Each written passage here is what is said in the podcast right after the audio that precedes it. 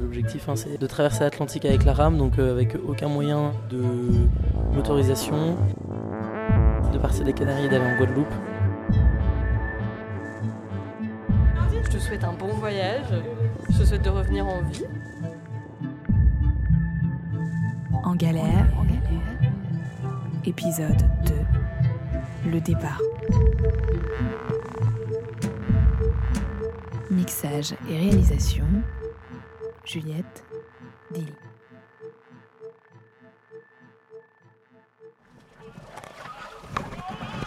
Nous sommes partis il y a. euh, quelle heure? Nous sommes partis vers 13h, il est 16h, ça fait 3 heures qu'on rame, donc euh, plutôt euh, sympa. hein.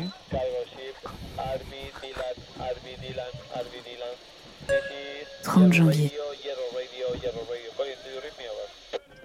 On a, fait des- on a commencé à faire des petits quarts, mais on n'est pas encore tout à fait euh, en place. Ouais, on penche à tous les bords. Jérôme fait des conneries. Toujours un peu bizarre de dire bon, qu'est-ce qu'il faut dire avant de partir, etc. Comme chiffre, c'est-à-dire. Ah, sur le pilote. Là. euh, 292. Combien? 292. Non, c'est 262. 88 262. Parle plus fort. Ah non, non, mais. Parlez fort sur le bateau parce que sinon on n'entend pas. Ouais, Le, le truc, c'est que quand tu, quand tu peux lire à la fois 292 ou 262 en fait. je comprends ce que tu veux dire. Ah non, mais dans l'autre sens, il faut le lire dans l'autre sens. mais moins, moins 2 degrés. Oui, voilà, c'est 261. D'accord, oui, En fait, il faut le lire dans l'ordre des étiquettes. Ouais, de- exactement. De, l'écriture.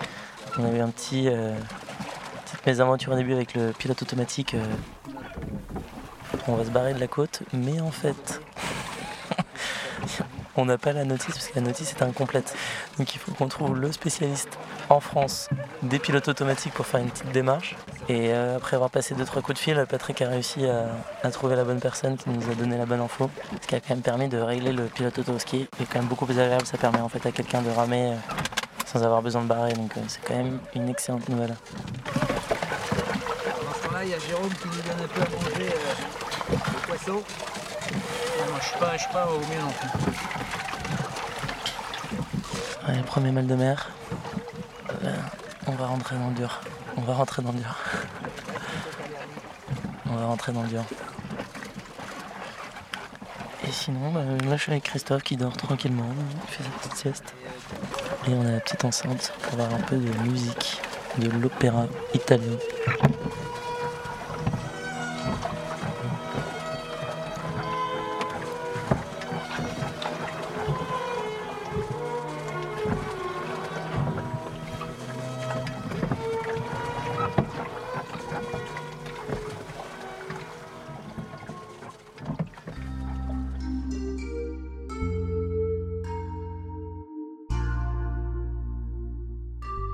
Deuxième jour. Deux premières journées assez mouvementées. euh, juste on, apprend à vivre sur un bateau euh, de 10 mètres de long et 2 mètres de large euh, là où c'est le plus large. La première nuit, elle était vraiment difficile, où bah, tout le monde était un peu désorienté, fatigué, on comprenait pas trop qu'est-ce qu'on foutait là. Pour donner une petite idée, donc en fait on est par équipe de trois. Donc moi je suis avec Deliu et Jérôme. En fait on fait des, des quarts. Donc là je vais vous lire un peu les quarts. A un, un premier quart de 18h30 à 20h. Après moi je ferai celui de 20h, 22h. Après celui de 2h, 6h. Donc lui il fait mal parce que il fait nuit noire et euh, ce qui on a la lune mais c'est le quart qui est le plus long. En fait on voit mal la ligne d'horizon, on voit mal les vagues donc on, on, on assimile mal en fait. On a vite mal aux genoux, euh, on a des frottements sur les mains, les chevilles. Euh, après ce qui est cool c'est que pour l'instant j'ai que deux cloques. Euh, Enfin franchement j'ai l'impression d'être euh, dans un goulag quoi. Où on te toque à la fenêtre en disant bon allez va ramer. Après dès que t'as fini de ramer, va dormir. Mais genre tu dors comme un kleps. Le bruit dans la cabine. Daliu. Dans Dans ce bateau, tu peux pas bouger. T'es comme dans une petite prison. Uh, uh, shake mer fait ce qu'elle veut de uh, toi, Et elle te secoue dans tous les sens. Ton seul espoir, c'est qu'on te donne une paire de rames. So Donc, Tu dois tout donner pour te sortir de cette prison. Mais après, you remember, you roll yourself tu te rappelles que c'est toi-même qui t'es mis dans cette prison. C'est la vie.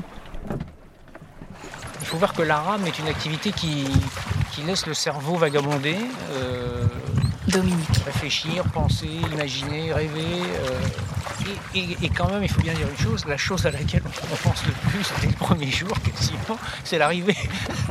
Ce qui est quand même, qui m'interpelle quelque part. On se, la- on se fait des films, on se le rejoue, euh, enfin moi je me le rejoue avec tel scénario, avec tel scénario, avec tel scénario, mais je me le rejoue dans toutes, sous toutes les formes. je pense que j'ai jamais rêvé à un truc autant. Mais ça me, frappe, ça, m'interpelle même, ça me pose question. Euh, pourquoi penser à la fin d'un truc qu'on est en train de faire? J'ai tendance moi à être euh, satisfait une fois que l'objectif est atteint et pas sur le chemin de l'objectif. Et, ça, c'est une vraie question que- qu'on se pose là dans, la rame. Le, le bonheur est-il dans le chemin ou juste à l'arrivée? Évidemment, il vaut mieux qu'il soit dans le chemin parce que le chemin dure plus longtemps que l'arrivée. Mais moi, personnellement, c'est vrai que j'ai du mal à me réaliser dans le chemin et, pas seulement dans l'arrivée. Et là, alors là, ce, sujet-là, il est vraiment, je le trouve incroyablement présent dans, ce qu'on fait. Et j'espère, que ça va m'aider à apprécier des choses qui paraissent acquises et qui ne le sont pas forcément.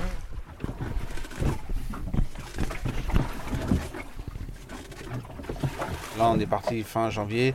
J'ai commencé à ramer, je pense, vers euh, octobre. Jérôme. Mon objectif, c'était de ramer deux fois une heure par semaine. Bon, dans la réalité, je faisais euh, une heure. euh, une heure. Et, et rassure-moi, quand tu dis ramer, c'est ramer sur l'eau?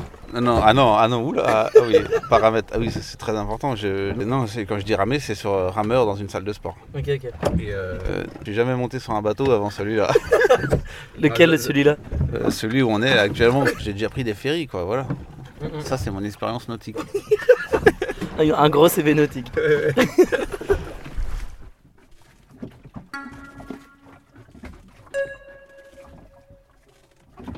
Nous voilà au quart de nuit. Il est 3h20. Bon, bah là, Jérôme a arrêté de, de ramer. C'est inacceptable. Alors qu'il me reste encore de la pause. Et il est en train de changer ses affaires. Probablement que là, il est en train de mettre un pull. Parce qu'il commence effectivement un peu à cailler. Et là, il y a un putain de nuage qui se rapproche de nous là. Ça, c'est pas bon. T'as vu le nuage, euh, Jérôme Et bien sûr, ma veste est dans la cabine. Voilà, bon, allez, c'est la fin de ma pause. Je vous laisse.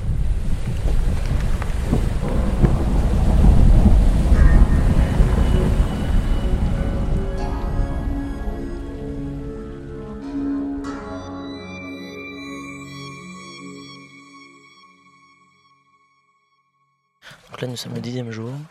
Ce qui s'est passé, c'est que jusqu'au, je dirais, sixième, septième jour, on a eu du, du temps plutôt clément. Et à partir du huitième, on a eu des temps euh, assez difficiles avec des gros creux, on a eu 25 euh, nœuds de vent. Donc euh, immédiatement, euh, ça fait euh, beaucoup de vagues, euh, on se prend beaucoup d'eau, on se prend des coups dans les bras, dans les jambes. Euh, notamment une nuit où ça a été très agité et où on a eu... enfin, en fait on connaissait pas le bateau donc on avait peur de se retourner et c'est un peu la grande peur de tout le monde.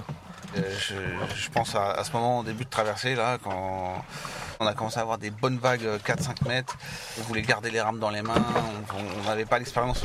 Et oui, il y a eu cette nuit où toi et Daliou, là, vous avez failli passer par-dessus bord. Il y avait des vagues qui, qui, qui par-dessus bord, qui embarquaient tout. En fait, il y a eu plusieurs vagues. Av- Avant ça, il y a eu plusieurs grosses vagues qui sont passées par-dessus bord. À chaque fois, c'était chaotique. Et il y a eu cette vague-là qui, qui, qui t'est arrivée de plein fouet de, côté, de, tribord, je crois. Elle t'a emmené à bâbord. Et donc, il y a- a ton corps qui est parti sur la ligne de vie. Et j'ai vu ta jambe là, hop, qui traînait devant moi. Bam Je l'ai attrapé.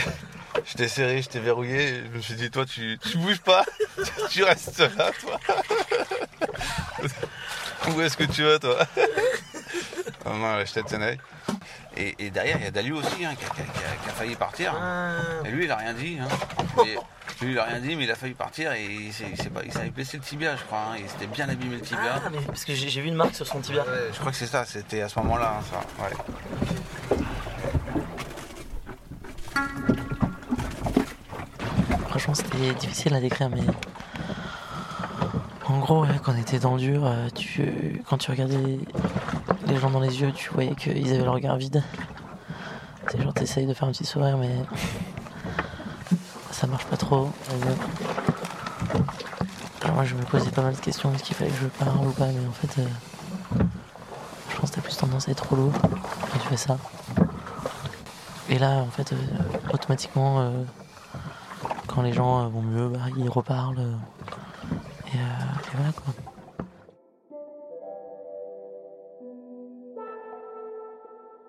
Hop Alors, on va faire attention parce que nous sommes pieds nus, ce qui est interdit sur le bateau. Milieu de traversée. Christophe avait très envie de rentrer dans la cabine, mais dès qu'il a vu les, les tucs, il est resté sur le pont. Alors, je vais sortir des fruits secs. Oh là Jérôme, je crois que j'ai oublié ma gourde, non? Des noix de cajou. Daliou euh, prend une photo avec les tucs. et, et pour finir, les pistaches. Nous allons. il y a des tucs derrière toi. Il y en a 4 pour toi, 4 pour Dominique. Ok. Alors Jérôme, euh, dites-moi, euh, que ressentez-vous à la moitié de cette traversée? Alors, assez heureux. Début, début très difficile. Début extrêmement difficile. Première semaine rocambolesque. C'est-à-dire? C'est-à-dire euh, vomissement, mal de mer, on ne dort pas, on ne mange pas, on ne va pas aux toilettes. Tout ce qu'il faut quoi pour passer des bonnes vacances. Donc ça c'était la première semaine et ensuite? Ensuite, euh, ça s'améliore doucement. On a eu des bons, du bon vent. Euh, bon, le mal de mer, il a persisté un petit peu. Et on est arrivé finalement au calme. Euh, et puis là, là tout va bien maintenant. Euh, maintenant, on fait des mots croisés pendant les pauses. Euh. un truc et c'est reparti. Bon, et Christophe, un mot? Ah bah moi très bien. Je suis satisfait parce que au départ j'appréhendais le mal de mer et je ne l'ai pas eu. Par contre, ce qui est le plus dur, c'est de supporter certaines personnes. Et là, c'est infernal. C'est infernal. je n'en peux plus. On pourrait savoir qui? Je ne dirais pas son nom parce que c'est Louis, mais quand même, il est mais infernal. Alors, c'est comme le, druide qui joue dans Astérix. On veut le baïonner, on le veut l'attacher en d'un arbre, mais il n'y a pas d'arbre ici. Alors, je, suis désespéré. Et des fois, je me dis, euh, bon, le calme, c'est bien, mais il n'y en a jamais avec lui. Uh, c'est vraiment dur. Uh, Je comptais les jours avant d'arriver au milieu. Uh, Mais uh, maintenant qu'on est arrivé à la moitié, je suis plutôt calme et tranquille. Parce que maintenant, je suis habitué à la vie sur le bateau.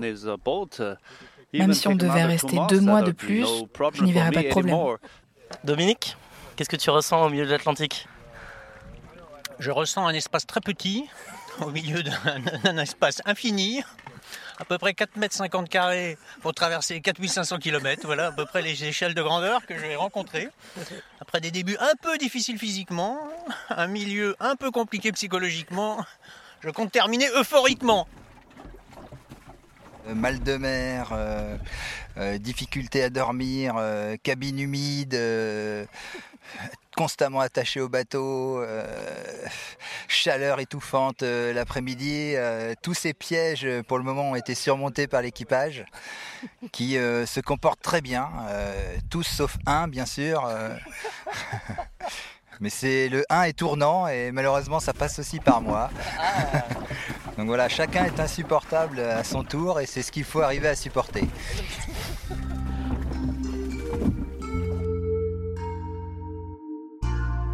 Jour 38.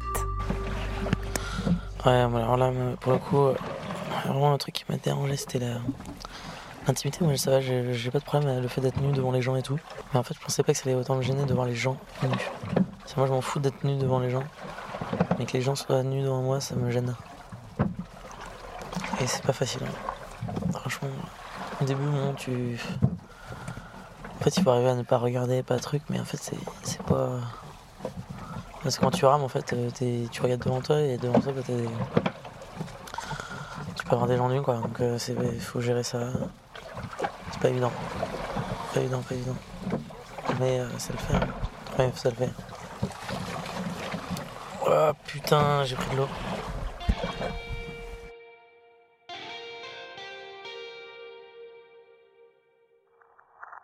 La nuit, là, on commence à voir les étoiles. C'est un truc de fou. Et franchement, il y, en a, mais des milliers, des milliards, des millions. Au-delà des étoiles, il y a aussi du plancton phosphorescent. Et euh, des fois, il y a des concentrations assez importantes, ce qui fait que dès que tu t'agites un peu ta pagaie, t'arrives à illuminer tout autour du bateau. Et c'est vraiment super beau. On a vu des dauphins et on a vu des baleines. Alors ça franchement c'était incroyable. En fait on a vu des baleines sauter quoi. Truc de ouf. C'était loin mais moi j'ai bien vu euh, tu vois un énorme truc qui sort de l'eau, euh, qui tape sur l'eau.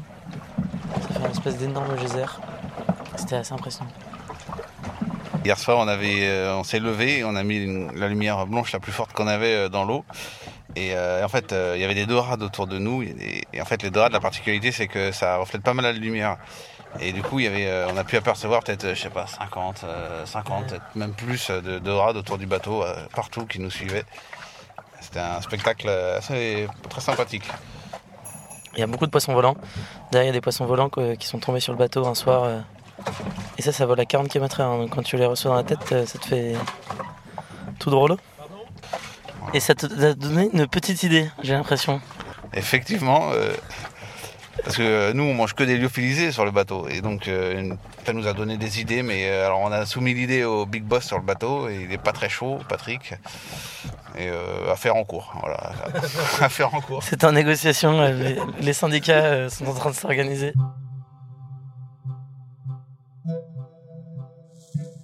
Comment va se passer selon toi la deuxième partie de la traversée? Eh bien, ça va se passer beaucoup moins bien. Encore plus de vent. non, je pense que la deuxième partie, on est parfaitement bien placé.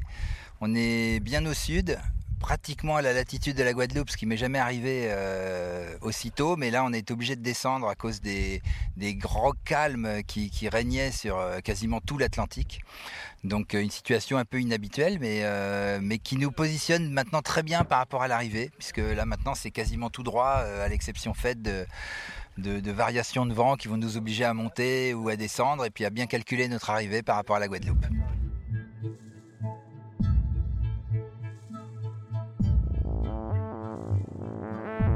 Pouvez retrouver la suite de ce voyage dans le troisième et dernier épisode d'En Galère, l'horizon. À bientôt!